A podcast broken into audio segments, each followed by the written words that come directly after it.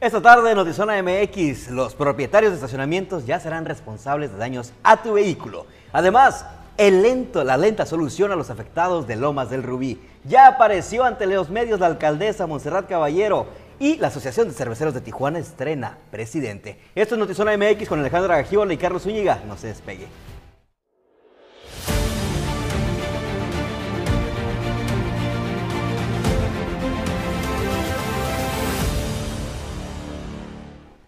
Buenas tardes, bienvenidos a Notizón MX. Les saluda con muchísimo gusto Alejandra Gagiola y saludo como todas las tardes a Carlos Zúñiga. Carlitos, ¿cómo estás? Muy bien, muchas gracias. ¿Tú cómo estás, Alejandra? Excelente. Me encanta escuchar eso. Lista para darle información. Y bueno, este, esto ya había sido tema, ya está, había estado sobre la mesa en el Congreso de Baja California, pero finalmente se aprobó. Y es que había una enorme inconformidad por parte de la población porque pagabas un boleto de estacionamiento, pero si algo le pasaba, pues te decían, no es mi problema. Esto va a cambiar. Aquí la información.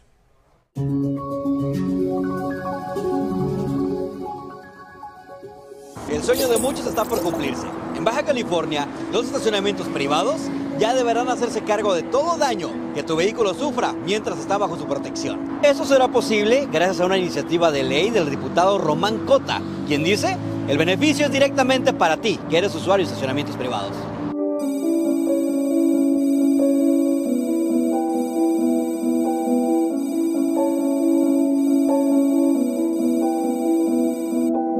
Se abre la pluma, entramos y lo primero que vemos es, ya sea en el boletito o en alguna parte de estacionamiento, una leyenda gigante que dice, no nos hacemos responsables por daños totales o parciales causados a su vehículo.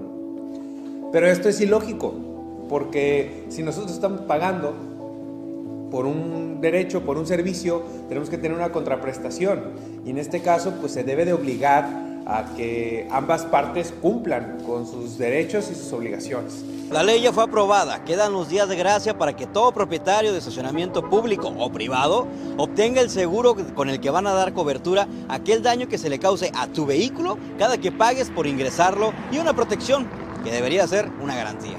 En esta primera etapa de la iniciativa contemplamos únicamente estacionamientos privados, eh, de paga, por decirlo así, pero nos dejas tarea para poder tomar en consideración también los estacionamientos que están en la vía pública como el caso de los parquímetros y que eh, pues al mismo tiempo también están, están recibiendo un beneficio, ¿no? Porque estás haciendo un pago por un servicio que es el poder dejar tu estacionamiento en ese sitio y que se pueda llegar a una contraprestación justa, ¿no? Para ambas partes. Los únicos que no se incluyen en esta ley son los polémicos parquímetros instalados en Tijuana, que son buenos para sancionar, pero al momento de reclamar no hay con quién hacerlo. La iniciativa ya se aprobó, ya fue bueno, ya está por publicarse en el periódico oficial. Eh, me imagino, generalmente tardan entre 10 eh, y 15 días en publicarla. Una vez que se publique en el periódico oficial, va a correr el periodo de los 180 eh, días de gracia para que todos los, todos los propietarios de, estacionamientos privados puedan adquirir los seguros que consideren pertinentes o bien estar listos para responder de propia mano por los daños que se ocasionan los vehículos.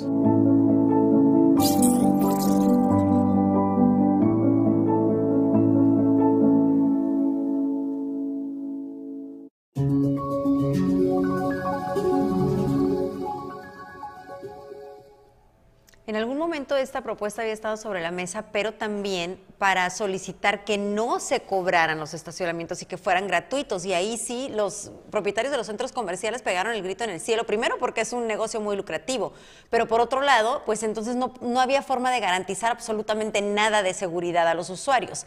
Ahora van un paso más allá, no solamente están garantizando que no se roben el vehículo, como sucedió por mucho tiempo en centros comerciales muy transitados o muy visitados de Tijuana, sino que te están garantizando también que si algo sucede, como un robo...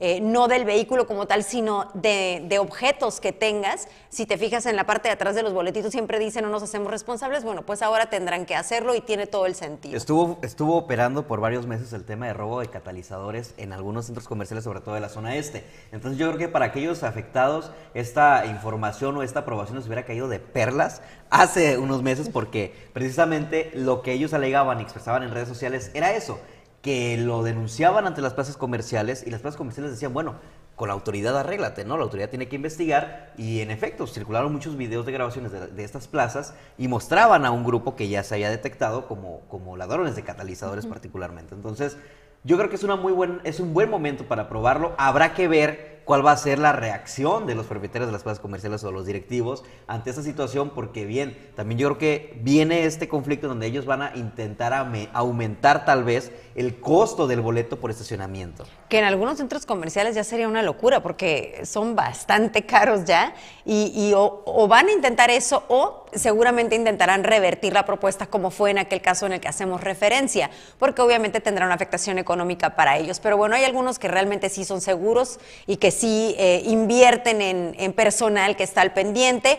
Quienes no lo hagan, pues ahora sí tendrán que hacer, tendrán que hacerlo, tendrán que recurrir a estas medidas. Fíjese que algo que me llamó mucho la atención fue, y, y se lo comenté, se lo expresé al diputado, fue precisamente el tema de aquellas personas abusivas y que incluso quisieran de alguna manera fingir un golpe o un daño a su vehículo dentro de un estacionamiento con tal de ser acreedores a este seguro que tienen que obtener ahora los propietarios de estacionamientos privados. Y este, él expresaba que, bueno, y es algo que le doy toda la razón, yo creo que aquí viene ya la buena fe de cada ciudadano, ¿no? El del cómo van a actuar, porque tiene que haber una parte responsiva de cada quien. Y es ventajoso, ventajoso que la mayoría de los estacionamientos tienen ya lo que es unas cámaras de vigilancia.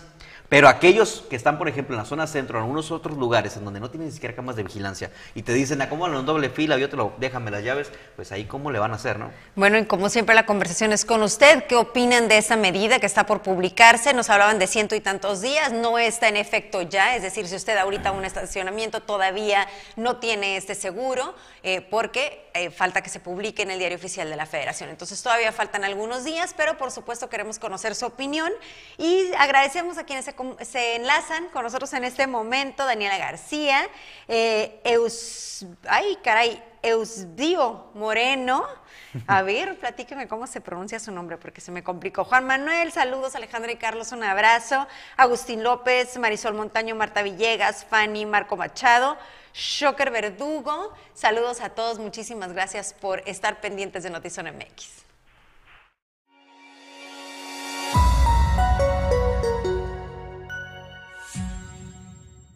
Bueno, la propuesta es que los que están en la zona centro primero.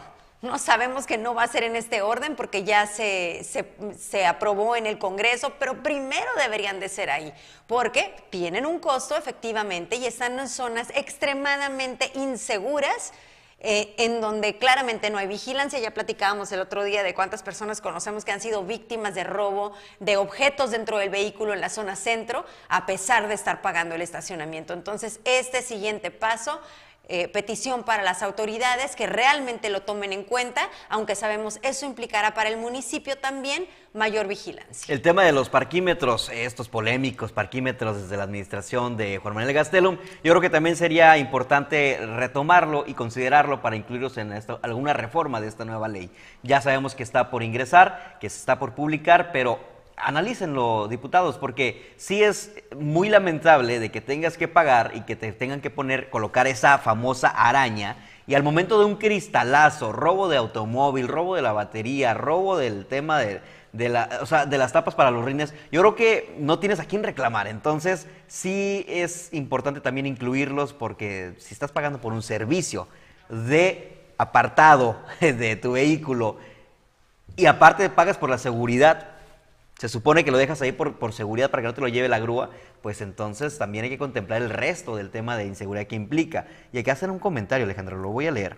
Dice, es Gerardo García y... Ay, se me, se me, se me fue, se me fue. ¿Lo tienes ahí a la mano? Todavía que vamos a consumir a los, a los comercios, todavía tienes que pagar estacionamiento y también tienen los viene viene y de pilón se roban el catalizador, como dijera el Buki, ¿a dónde vamos a parar? Justo de eso hablábamos, eh, Gerardo.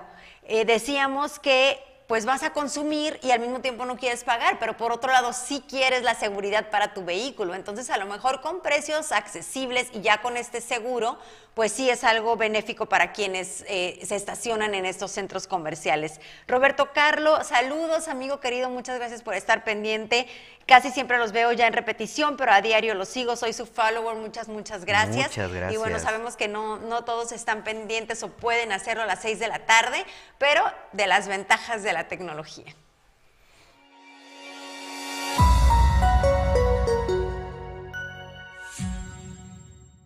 Quien ya apareció, que ya no, la, estábamos hasta extrañando yo creo, ya apareció ante los medios de comunicación, ya dio declaraciones sin preguntas a modo, fue la alcaldesa Montserrat Caballero Ramírez. Y en esta ocasión la agarraron de pura chiripa en un evento del Comité de Turismo en donde habló precisamente del tema del predial y menciona a un deudor que se ha dicho por mucho tiempo.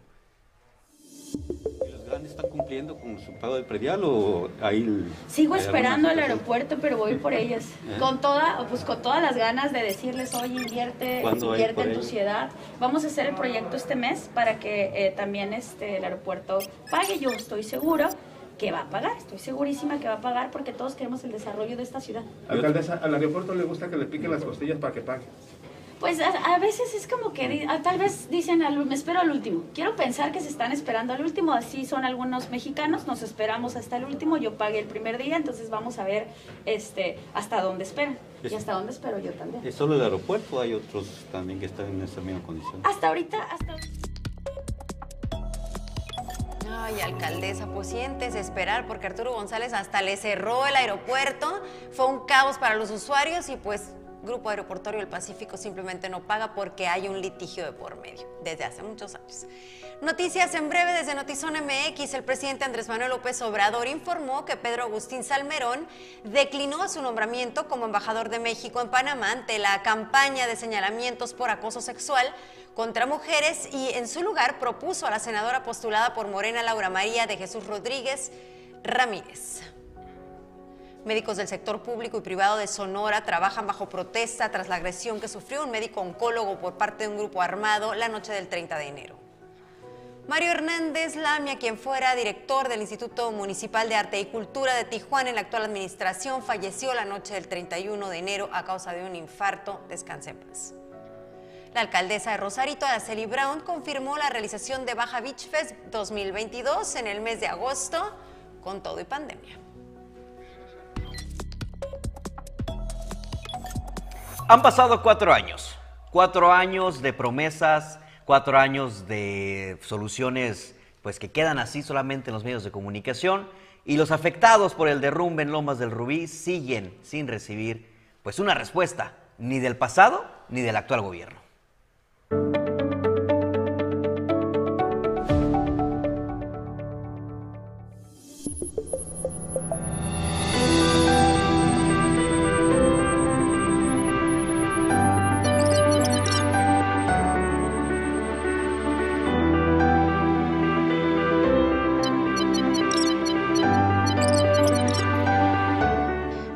Afectadas por los movimientos de tierra en cumbres del Rubí denunciaron que el gobierno de Marina del Pilar Ávila Olmeda le retiró el apoyo mensual para pago de renta por la cantidad de 5 mil pesos que recibían desde la administración pasada.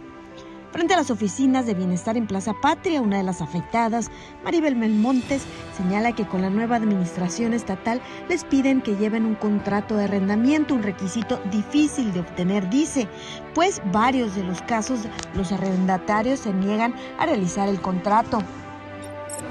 y que la gobernadora ahora venga a decir que si no traemos o no traen contrato de, de arrendamiento, no se les va a apoyar con un cheque, no se les va a dar, se me hace una injusticia bien grande.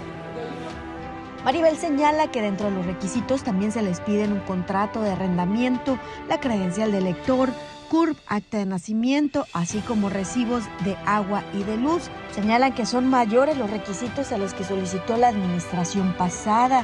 Dicen que creen que no quieren darles ya el apoyo y se encuentran preocupados. Se supone que ellos lo tienen que archivar. Ya no tenemos que traerles nada.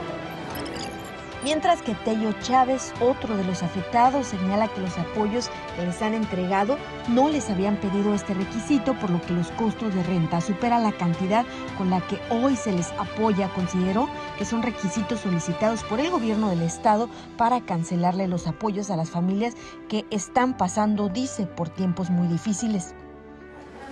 Entonces no se nos hace justo, nos hace con alevosía y ventaja para no darnos el apoyo.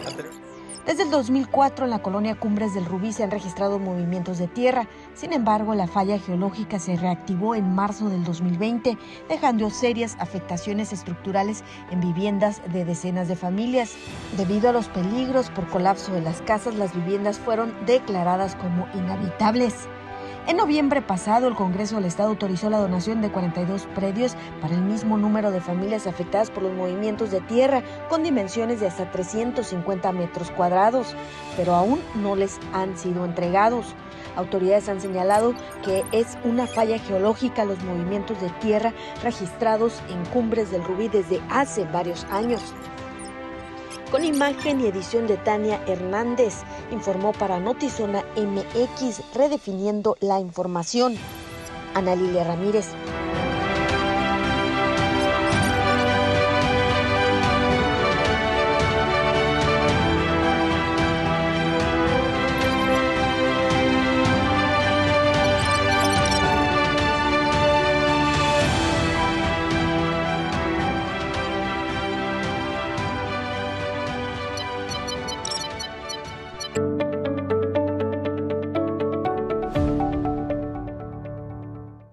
Alcaldesa declaró no hace mucho que haría una revisión en todas las construcciones de vivienda vertical y que iba a revisar que efectivamente los permisos estuvieran en regla, que todo el tema de construcción estuviera en regla para evitar accidentes.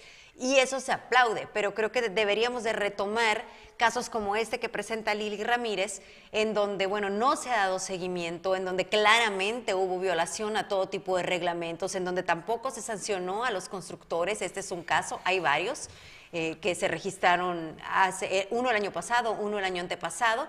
Entonces creo que la petición ahí sería definitivamente el dar seguimiento a estos temas, porque son familias, Carlos, que eh, se quedaron sin vivienda en ese momento, tuvieron que reubicarse y no ha habido desde entonces una solución sobre ese predio en particular. De hecho, es, este, es impresionante ver las imágenes que nos mostraba tanto Tania como, como Carlos desde las alturas.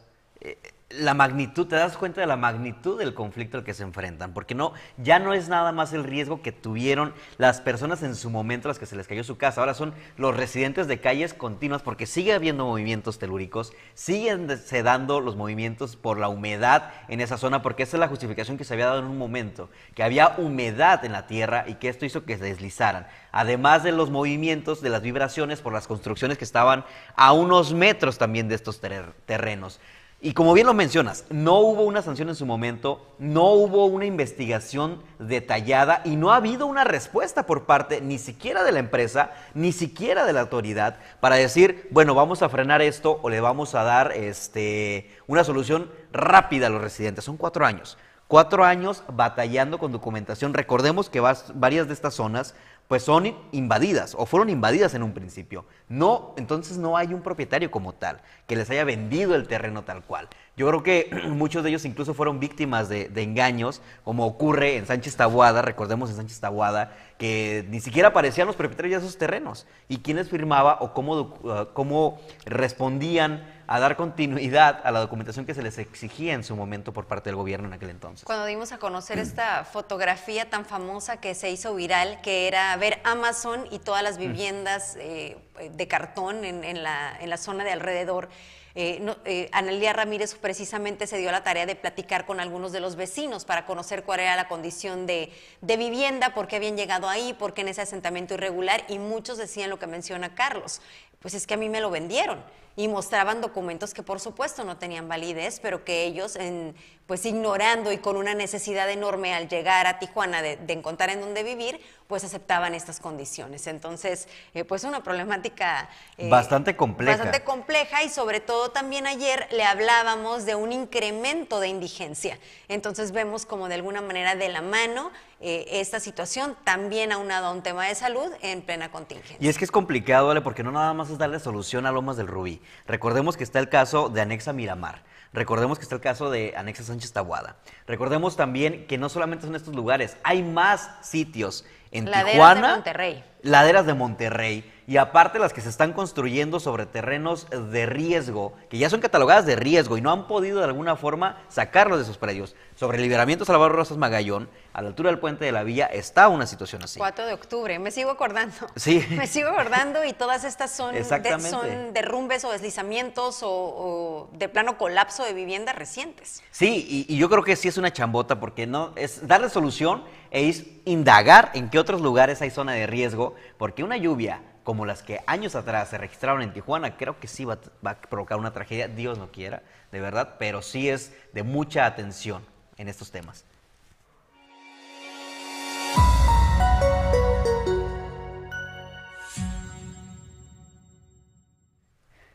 Y de frente, ¿no? Las nuevas construcciones. Realmente que se acate esta petición o este anuncio que hace la alcaldesa. Vamos a revisar y no importa de quién sea, vamos a clausurar lo que no tenga permisos o no se esté haciendo de forma regular. ¿Qué haces, es- qué haces con esto? Evitar todo lo que ya mencionábamos. Y agradecemos muchísimo a nuestros reporteros ciudadanos que gracias a ustedes tenemos estas notas, estas ubicaciones. Ustedes son quienes nos dicen a dónde tenemos que ir y también les recordamos que estamos por retomar nuestras visitas los viernes. Sí, oye. Entonces, este, les queremos insistir que nos digan a dónde consideran que debemos ir, qué problemáticas hay en distintas colonias y el equipo de Notizón MX, por supuesto, estará visitándolos por allá. Zona, zo- zona MX en tu tribuna en tu colonia. Tribuna en en tu tu colonia, colonia. zona MX en tu colonia, trasladándose para escuchar de frente cada una de sus problemáticas y hacérselos llegar a la autoridad competente. Y tenemos comentarios. Bueno, Letra Luz Celeste nos, nos hace un comentario en referencia a, a lo que Carlos mencionaba de que ya apareció la alcaldesa, que Carlos nos explicaba, se refería a ya apareció en agenda pública, porque había tenido algunas apariciones, pero no había apertura para todos los medios, solamente algunos. Y dice, y Letra Luz Celeste dice, ya apareció para irse de veda. Y sí. Pues, este, bueno, yo leo tal cual los comentarios. Gracias a Ala Navarro, Esther Chavira, Rosa Elidia Flores, Octavio Hernández, Jason Fernando, por conectarse y por estar pendientes de Notizón MX.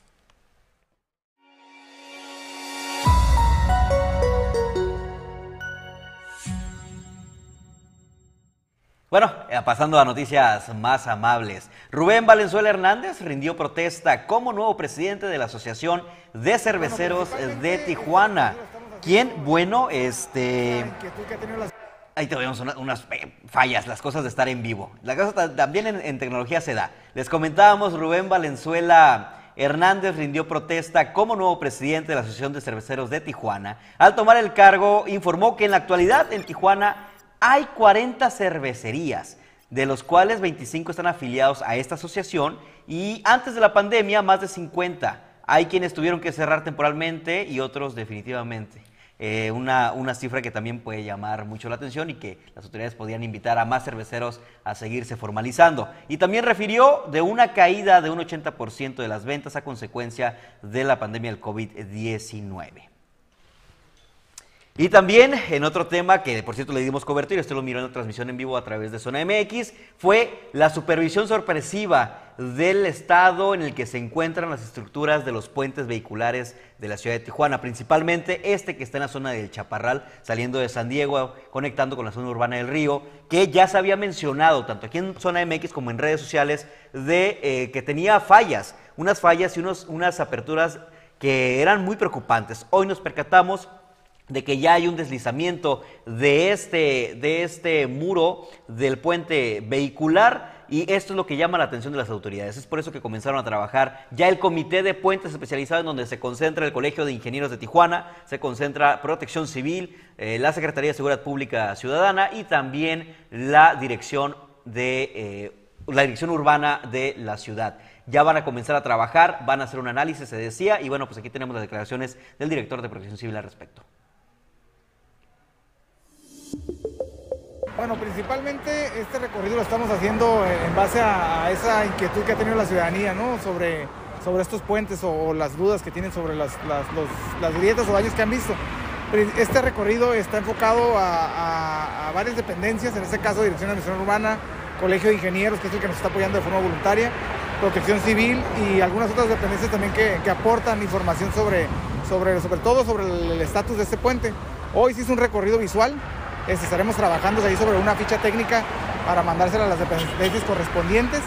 Eh, principalmente, sobre todo, el, riesgo en el que se encuentra el puente, ¿no? Digo, sería muy prematuro decirte ahorita que hay un daño importante, pero estamos trabajando en esa ficha y en esa información y pasarle a las personas que se encargan de, de dictaminar, ¿no? O de darnos una información más certera de qué es lo que tenemos ahorita en el puente. Pues miren, principalmente tenemos que saber cuál es la raíz del, del, del problema con los puentes en Tijuana. Este, este es uno de los que más ha llamado la atención y pues queremos darle esa, esa, esa atención como tal a, a, la ciudadanía para que sepa que es seguro para transitar por este lugar. Digo, tenemos todavía que revisar el puente de los Olivos, algunos otros puentes que ya tienen por ahí algunos antecedentes, ¿no? Iremos ahí. Se ha formado, ya tiene desde que inició la administración, se ha formado ahí un comité de puentes que se ha estado organizando con, con nuestra parte de investigación, donde se ha trabajado en, en, analizar cada uno de ellos, ¿no? Empezamos hoy con un recorrido que ya se había hecho, pero ahora ya con, con más, este, más a, a detalle con tomas, en este caso con dron, para podernos acercar a lugares donde podemos llegar.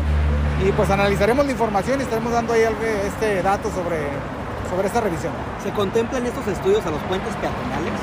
De hecho, consideramos que todos los puentes de Tijuana deberían ser revisados, ¿no? Principalmente. Este, algunos son de competencia de nosotros, pero vamos a tratar de que tengamos esta información actualizada de cada uno de ellos. Bueno, seguramente usted lo recuerda, esto fue tema en redes sociales, pero por mucho tiempo había nerviosismo de la población y la autoridad nos respondía, es, es, visual, pero no pasa nada. Pero bueno, daba miedo transitarlo, sentías que se te iba a caer el puente y toda la gente decía, bueno, ¿y la autoridad por qué no hace nada y evitan una tragedia? ¿no? Entonces, bueno, aquí está eh, la respuesta de la autoridad. Esperemos que mientras esté todo esto que nos explicaba el director, pues efectivamente no se caiga el Fíjate puente, caminar por ahí sí se siente un poquito de miedo porque vibra bastantísimo. Aparte está, está y aparte, visualmente exactamente, partido a la mitad. Digo, o sea, no es como, cabía mi, mi, mi pie ahí literal, o sea. Este, híjole. Sí cabía mi pie ahí. ¿Qué les digo? Pero bueno, tenemos comentarios, ¿no? Sí. Oigan, me están diciendo que Rosalía Flores es la mamá de Paulette, nuestra mini reportera. ¡Ándale! Y usted la tiene que conocer porque nos hace unos reportajes increíbles de lugares a donde llevar a sus pequeñas o pequeños. Así que después les vamos a presentar a Paulette. Oye, es mi competencia. ya, ya, ya tengo competencia. No, o sea, ni que ni no. Te, sí, porque se la quiere ir verdad a, es que quiere, Paulette quiere, lo hace muy bien, ¿eh? No, no puedo discutir. Gerardo No. García dice Carlitos y las coyotas. No, ya vimos que, o sea, me regaña porque me las comí, pero me trajo dos. O sea, como, pues, así no se puede. Oigan, los Eran dos y una concha. Yo hoy- sigo alegando eso. Hoy en punto de las 7 a Zona Contexto con Pablo Barragán. Hoy tiene una entrevista, bueno, siempre tiene, pero hoy tiene una entrevista de lujo. Francisco Tico Orozco de Casa de las Ideas.